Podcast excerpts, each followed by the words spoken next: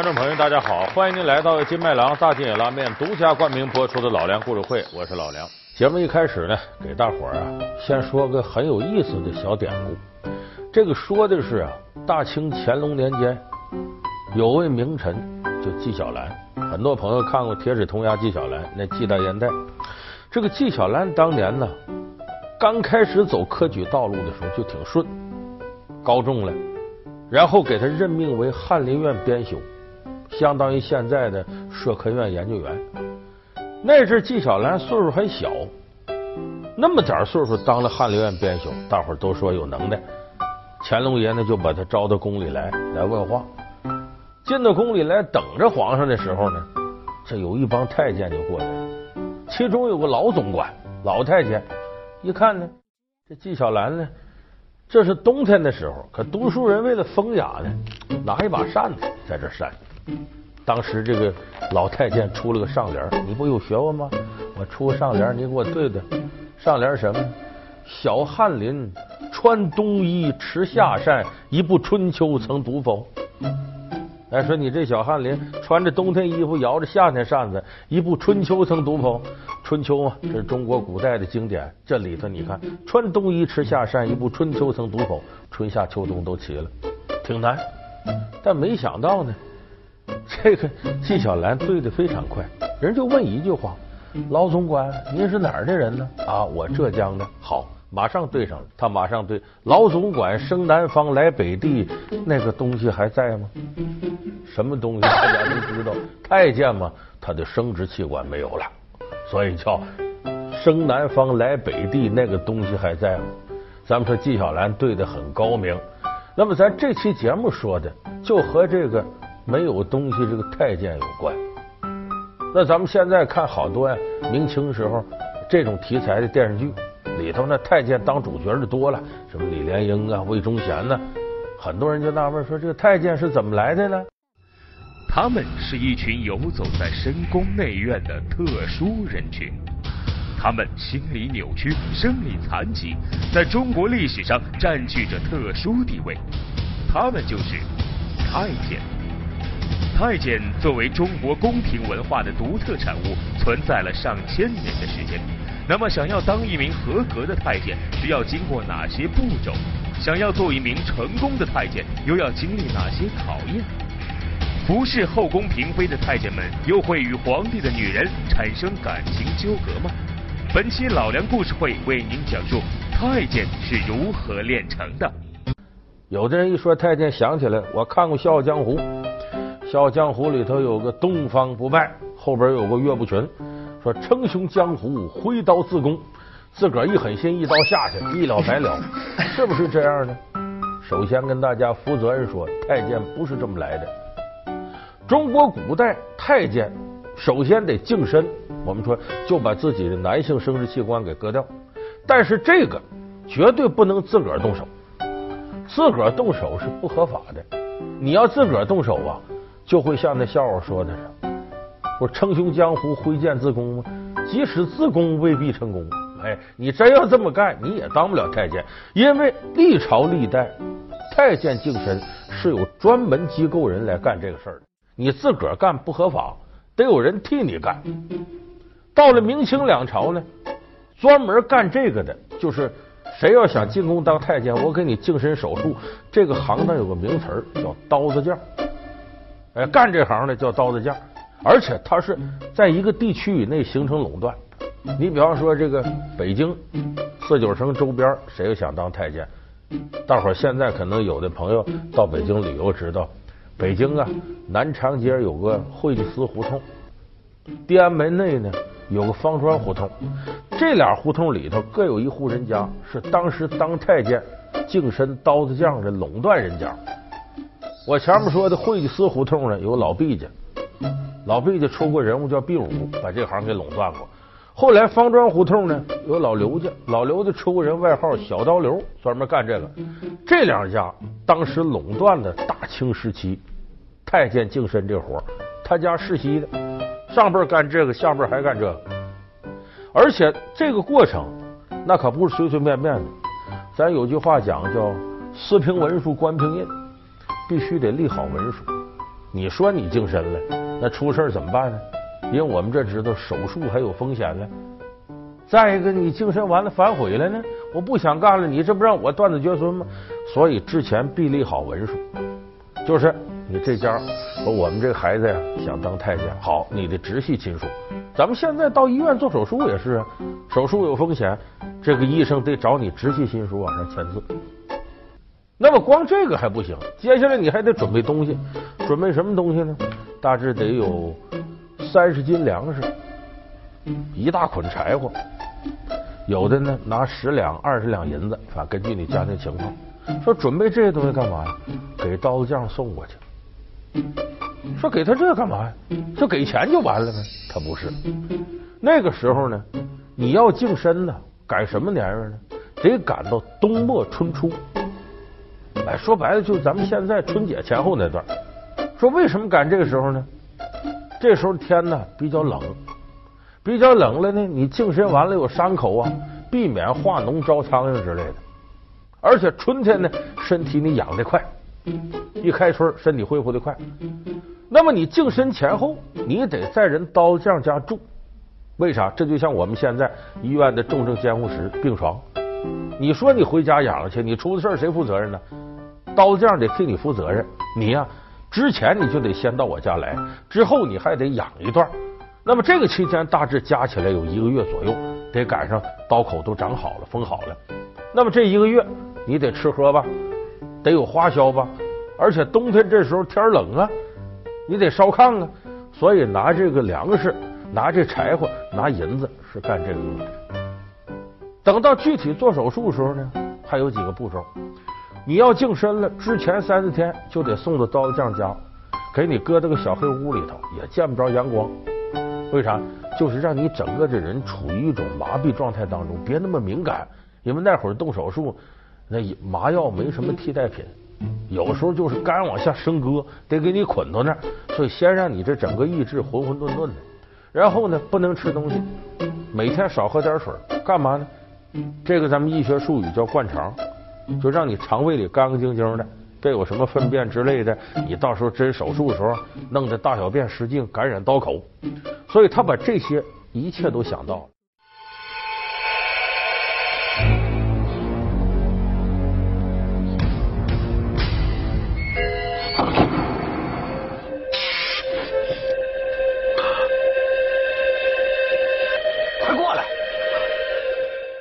真到要手术的时候呢，有那么一大碗汤。这汤干嘛用的？类似现在的麻醉，跟现在麻醉药还不能比。反正你喝下去之后啊，糊里糊涂的，这都不行，得给你捆上，旁边有人摁着。你万一挣扎坏了，这些都准备好了。趁你神志还清醒的时候，刀子匠把手术刀拿起来，过一下火，他得问你几句话：你是自愿净身的吗？啊，我是。你绝不反悔吗？不反悔。文书签好了，签好了。那你断子绝孙跟我可没关系了，没关系了。好，几句话问清楚，他再动手术。动完手术了，你清醒过来了，不能马上在炕上躺着。有几个有劲儿给你扶起来，让你绕炕圈走一圈，再走两圈三圈，干嘛呢？怕你刀口这块不活血脉，不通血，不过血的话，那你下身不就溃烂了吗？等于。所以他还得带着你来回溜达，反正刀匠这行啊，咱实事求是说，这在过去是非常专业的手术，比一般的普通的那些医疗手段可能还要高明的多。那么这个过程完事了以后，你也净身了，那好，他这个割下去这东西，有的人就自个儿要回来。咱们大伙可能看过那个《中国最后一个太监》那个电视剧。那不是溥仪皇帝把这个宫里太监都撵走，你们走吧。他们都去领个小盒，那小盒里装着什么？就是割下来的东西。什么事儿？启禀公公，建福宫大火的事儿，皇上下诏赶我们出宫啊，限一个时辰之内离开，不然就处死。这怎么回事？我要见见皇上。春露，你还站那干嘛？还不快去宝贝房？再不去，当心连宝贝都没了。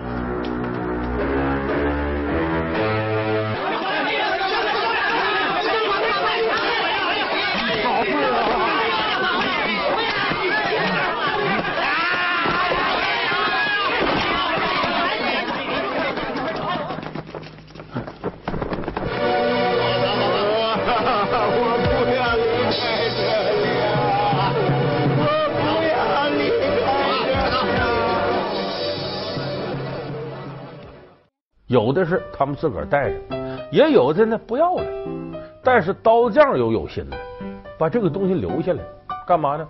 切下来以后呢，扔到石灰里头，把血水吸干，然后搁个小红布包袱，把这包上系上，挂哪儿呢？挂到刀匠家厢房的房梁上。注意，不是正房啊，正房它也嫌脏，它的厢房的房梁上。为什么搁红布呢？讨口彩叫红布高升。他这就堵了，你万一呢？你哪天当太监进宫里红起来了，像李莲英那样、安德海那样的，哎，你有了钱了，有势力了，你得来找我了。说这玩意儿割完了就不要了，不行。过去人讲呢，你死时候得得全尸，你在菜市口砍头那个，都得找哪个胆儿大皮匠把脑袋跟身子缝一块下葬，得得全尸。你这个你下头没这一块，你也不是全尸。所以太监凡是得好的，我这得全尸，我才能进祖坟。所以死之前都得把这东西预备好了，跟身体对接到一块儿，下到坟地里边。所以你看这一套程序下来，有人说这太监当成了，早着呢。这仅仅是一个入门，你就刚开始说我可以当太监了，净身净完了，有人给你干着活了，完事儿了。但距离当真正太监还老远，为啥？不是谁都能，他往往靠推荐。你比方说李莲英进里头当太监了，他推荐的人，这不有信任感吗？再一个，等于他是担保人呢。你像北京周边的，原来是周边的地方人当太监，后来往远了扩了，到乡村河北一带多。李莲英他老家，包括魏忠贤，魏忠贤老家河北肃宁的那个地方就出了不少太监，有人给引荐。所以这一行慢慢的就形成个产业链，什么产业链呢？就我刚才说，从引荐到进宫这一条龙，包括进里头不得检查吗？哎，这有的老太监在宫里待多少年的了，各部门打点好了，让你顺利进来，他就吃这个。这事跟什么有关呢？现在北京有个中关村，咱不少朋友都知道啊，高科技地方有不少人买手机、买 iPad 到那儿。你知道中关村以前是干嘛的吗？中关村以前就是太监村，专门住太监的，在宫里边当太监，当到一定年岁，我也干不动了，退了吧。可退了，他不回家，不回老家，他就在这个原来中关村的地方买房，在那住，干嘛呢？充当欠个生意。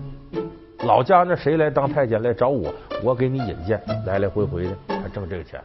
所以后来退休的太监在那住的特别多了。那个地方就叫中关村，哪个官呢？官员的官，中官是中国古代对太监的另一种叫法。所以中关村，中关村就是太监住的地方。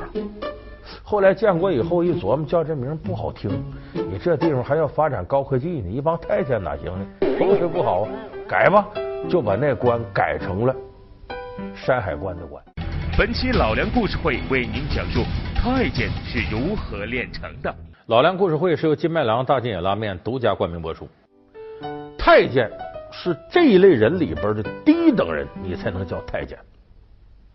他总共分四等，刚一进宫叫侍童，就侍候别人这个小孩的意思。侍童干嘛呢？给人刷碗、倒马桶，干这个。再干好一点叫监丞，这是第四级到第三级。奸臣往上叫少监。少监往上才叫太监，就太监是这里边的低等人，所以你看一称哦，大太监，这是个尊称。说还有尊称，我知道李公公、王公公，那不对，公公这个字呢是个贬义词，只有皇上和娘娘才能叫海公公、李公公、刘公公才能这么叫。你要下边哪一个人叫公公，他得扇你嘴巴，不对。一般来说，太监平辈的互相李爷、刘爷叫爷；要是小辈太监，就我刚才说监丞一级，见着太监一级，那张嘴就得叫师爷，这是尊称。就说你想熬到太监这个等级，那且得凭着时候一点点来。说怎么熬呢？这个太监在宫里头啊，很不容易，想出人头地是特别特别的难。那么太监在宫里，你需要怎么干才能上去呢？首先有一条，你在宫里头你是下人，是伺候人的。这个伺候人的人，你要如果宫里的礼仪不懂，你肯定干不好。啊。陈龙，宫里有很多规矩，磕头请安、沏茶递烟、传话回话的，这都有一定的。往后跟着小李子，得好好学，别给我丢脸呐！是，嗯，是渣，呃渣。宫里那个礼仪很复杂，你比方说见到皇上，你得怎么叩拜；见到娘娘怎么叩拜，娘娘往下，贵妃啊答应常在这些，你都怎么行礼？比方见着朝中大臣，你该怎么问候？全套的礼仪，有人给你培训。哪句话说错了，有可能咔嚓人头落地，磕头磕的不标准都不行。有人说那有什么不标准？往这一趴，梆梆梆三个头，这就完事儿。梆梆梆三下子，这才叫一叩。三叩是指磕九个头，而且每个头磕起来，咱都知道什么叫五体投地。脑门这为一体，左手右手，左膝盖右膝盖趴到地上，趴，这为五体投地，姿势得标准。哪下你歪下脑袋都不行，这就心慌二心。所以礼仪这关，凡是从太监这当过来的，不亚于军人。就他的训练是非常残酷的。第二个，你想往上上去，你光规规矩矩的，一辈子你也没出息。你还得听话，而且还得敢于牺牲玩命。大清有位安德海大太监得慈禧宠幸，后来飞扬跋扈。他为什么得慈禧宠幸？敢玩命。咱们都知道，咸丰皇帝死了，同治皇帝还小。那阵慈禧心里头也不托底，因为咸丰皇帝呢，一方面为遏制后党，对于慈禧不放心；另一方面又要遏制王公大臣，对鬼子六恭亲王奕欣也不放心。所以他把呢朝廷的大政自己死后托付给顾命八大臣，哎，端方啊，肃顺呢，肃顺。奴才在，你把八个都进来。是。这里面是朕的一道谕旨。皇后慈爱仁和，今后大家要帮助她，不容任何人对她不敬。倘有人对她不敬的，凭此谕旨。立刻予以制裁，知道吗？臣等遵旨。宜贵妃，你听清楚了没有？听清楚了。咱们有朋友了解那段历史，那么当时慈禧就觉得再这么下去，自己早晚被八大臣给拿下，所以他不能坐以待毙。那怎么办呢？他就要跟恭亲王鬼子六一心联系上。可是他这边呢，咸丰皇帝死在热河，就我们现在承德避暑山庄这，鬼子六在北京。过去这距离，那那没手机，也没别的联系方式，怎么办？他只能派贴身太监安德海连夜回北京跟奕欣联系。这个事儿就是玩命的事儿。当时整个这个承德这都是顾命八大臣控制，发现你安德海一走，那还不收拾你？大清祖制规定，太监不得随便出宫啊。万一到了北京，鬼子六再不同意跟你谋反，不同意收拾八大臣，他再咔嚓一刀，安德海性命不保。所以安德海是玩了命的干这个事儿，所以他才能有后来那么大的权力。当然他自个儿飞扬跋扈，最后出宫在山东被巡抚丁宝桢给杀了。所以这个听话玩命，这是太监必须要做到的。再有一点，你说有大事时候听话玩命。太平皇帝没事的时候你怎么办？那你就得会溜须，会拍马，会投其所好。皇上也是如此，喜欢身边的人对他恭敬点啊，知道他喜欢什么，陪他玩。光有这些还不行，你还得琢磨宫里谁会得势，你先提早靠上谁。那现在有句话说嘛，三十岁以前你得跟对人，三十岁以后你得干对事儿。这话搁在太监身上一样好使，你得站队，站对了。你要站错了，那坏了，不行了。你咱就说魏忠贤吧，他怎么站队呢？是万历年间，一直到太昌皇帝朱常洛这时候，立太子，就后来的明神宗天启皇帝。那会儿魏忠贤就琢磨，怎么能跟太子靠着近乎呢？才能飞黄腾达呢？他一看找谁？找太子的奶妈嘛，就打小把太子喂大的。他奶妈是个宫女，哎，这个人姓客人的客，也有念且的，也有念客的，咱姑且叫客应月这宫女，哎，是太子的奶妈。魏忠贤为跟套近乎，天天给他嘘寒问暖呢，给他打饭呢，打水呀，向他发动爱情攻势。哎，有人说这你这胡扯了吧？太监怎么还有爱情呢？哎，你可别小瞧这个，魏忠贤和这个柯英月两个人，真就是最后搭对子了，俩人好上了。这个好在皇宫里头单有一种说法，管这个叫对食，也有叫菜乎。菜户跟对食也不完全一样，菜户是指什么呢？宫女和宫女之间，有人说这不同性恋吗？跟那不太一样。宫女和宫女间好，就跟夫妻一样。为菜户，太监跟宫女好叫对食，也包括宫女宫女好也可以叫对食，范围很广泛。你看历朝历代，有的人就都往歪了想，说你看慈禧太后怎么那么宠着李莲英呢？是不是他俩有一腿啊？是不是李莲英不是真太监呢？是假太监呢？这个事儿我估计不少人听野史传闻里都有。那么说李莲英跟慈禧是不是这么回事呢？咱可以很负责任跟大伙说，绝对胡说八道，没这事儿。为什么呢？因为大清对太监的这种检测是特别特别严格的，他每年都要查一回，查查你到底是真假，这是一个；再一个看看阉割了之后你身体的状况，有的那么阉割干净的呢，还得来一刀，这叫刷茬，这行话。所以你要说大清皇宫里头有假太监，说破大天都没人信。他的检查特别严格，不可能自己往自己脑袋上扣绿帽子。这是。还有的人说，那你说没假太监，我可看不少那太监呢。有的出了宫了，或者是得权势时候在外边有私宅，娶好几个老婆，那是怎么回事呢？这有两个原因。头一个呢，人呢，他有种心理满足心理，就说我呀。这辈子娶不了老婆，没有这个男女之事能力了，那我也娶，作为一种心理的一种满足。我有权有势了，我要把这个在心理上满足一下，所以这是一种心理状态。第二种方式什么呢？不是说呀，他呀阉割完了之后就没有对异性的好感。现代科学研究呢，控制内分泌的呢是人的脑垂体，脑垂体那有个下丘腺，这个地方呢内分泌。分泌出什么东西来呢？我们通常说叫激素，完很复杂，现在人也没都彻底研究明白。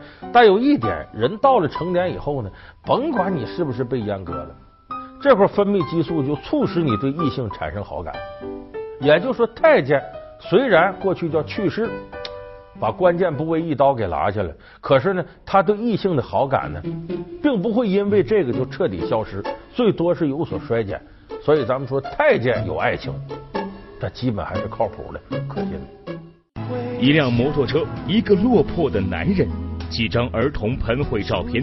电影《失孤》为何避开苦情戏码，不以情感动人？一个是新晋电影导演，一个是老牌明星演员，两人又在创作中摩擦出怎样的火花？失孤家庭又是怎样在失去和孤独中孑然独行？老梁故事会。电影《失孤之疯狂寻亲路》。好，感谢您收看这期老梁故事会。老梁故事会是由金麦郎大金野拉面独家冠名播出。我们下期节目再见。